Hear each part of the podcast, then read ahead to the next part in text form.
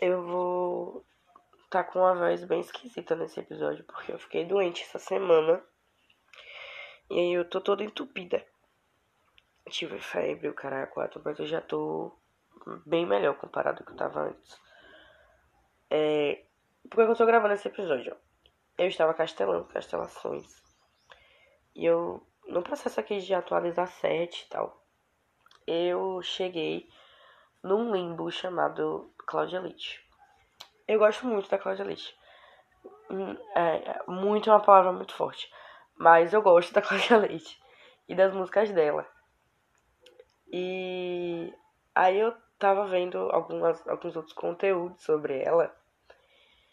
E cheguei à conclusão. Na verdade, eu tinha concluído isso há muito tempo. Mas eu lembrei que a Cláudia Leite é cringe. Tem muito tempo que eu não escuto nada de Cláudia Leite.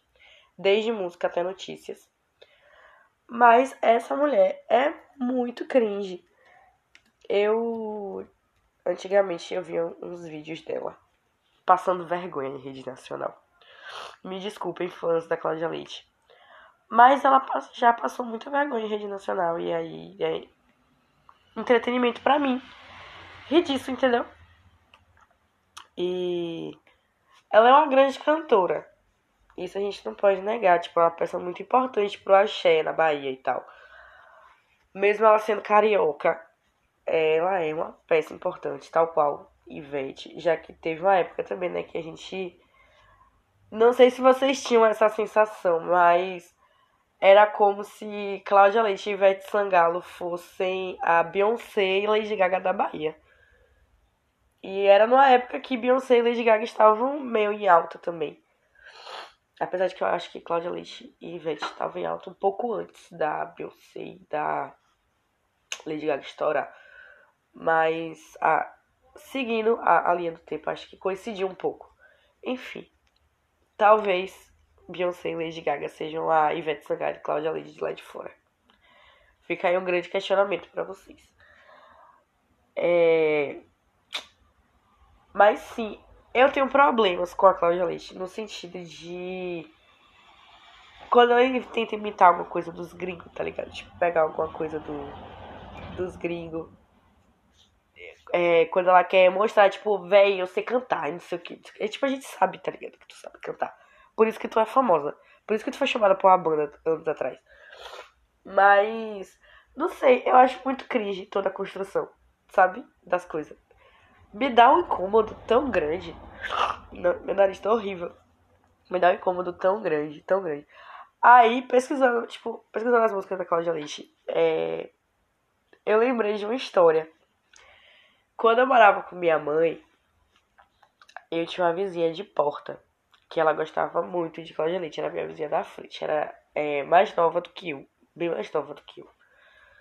E eu tinha, sei lá, 13 anos, e ela era uma criança mesmo, de fato. Aí teve um dia que tava brincando na porta de casa e essa menina falou que era prima de Cláudia Leite. Essa menina falou que era prima de Cláudia Leite. E o pior é que fisicamente eu achei ela parecida com a Cláudia Leite. E eu estava super acreditando na história. E até hoje eu não sei se isso é mentira, mas ela tava falando que ela era prima de Cláudia Leite. E que. E detalhe, não tem nem leite na, no nome da menina. Será que tem leite no nome da Cláudia Leite? Eu nunca parei pra pesquisar isso. Aí, essa menina sustentou isso durante muito tempo. Tá ligado? E eu também não, não fiquei em grandes preocupações para saber se ela tava mentindo ou não. Porque pra mim tanto faz, tanto fez. Cláudia Leite não ia me dar nada com isso. Ela também não ia me dar nada. Então eu só joguei pra Deus e deixei lá. Cláudia Leite tem leite no nome. Cláudia Cristina Leite Inácio Pereira. Pedreira. Olha só. E não tem o sobrenome da minha vizinha. De alguma. Aí, essa mesma vizinha também me contou que ela era prima de um cantor. Que eu não lembro o nome, eu vou tentar confirmar aqui. É, de can... é um cantor e ator chamado Daniel Boaventura. Que eu não vejo ele há muito tempo. Eu não vejo esse cara há muito tempo. Daniel do Rego Boaventura. Do Rego Boaventura. Tá bom. É. Ele é aqueles atores, tipo. É, meio maioral, sabe? Não sei, não, não é maioral, eu errei a palavra. Mas ele tem cara de rico nojento. Cantor da Broadway. É, esse é o, o, o, tipo dele. Aí teve a época que ele lançou uma música. E eu gostava muito das músicas dele, principalmente ele tem uma música que é uma gêmea que eu gostava pra caralho. Aí eu passava por várias vezes, eu ficava em casa ouvindo as músicas dele. E minha vizinha falou que era prima desse cara, uma prima distante desse cara. E aí eu fiquei perguntando pra ela por que Cláudia Leite e Daniel Boaventura nunca foram. Nunca foram. Falar nada, tá ligado? Nunca tiveram lá, não sei o que. E teve, e, nessa, e teve um dia que teve um show de Daniel Boaventura em Salvador. E logo depois de Salvador ele ia vir pra feira. Sim, eu era muito fã do Daniel Boaventura, galera. E aí eu fiquei perguntando pra ela por que Daniel não veio aqui. Criança também. Achando que quando a pessoa tá no ambiente ela tem que visitar todos os lugares. Hoje em dia eu entendo que não dá para fazer isso.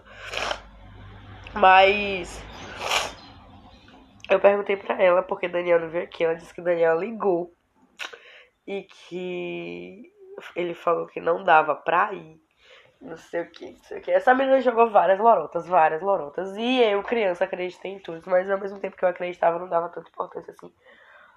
Porque eu tinha coisa mais importante para me importar, tá ligado? Naquela época eu me importava só em saber se tinha episódio novo de Dragon Ball. Mas é isso.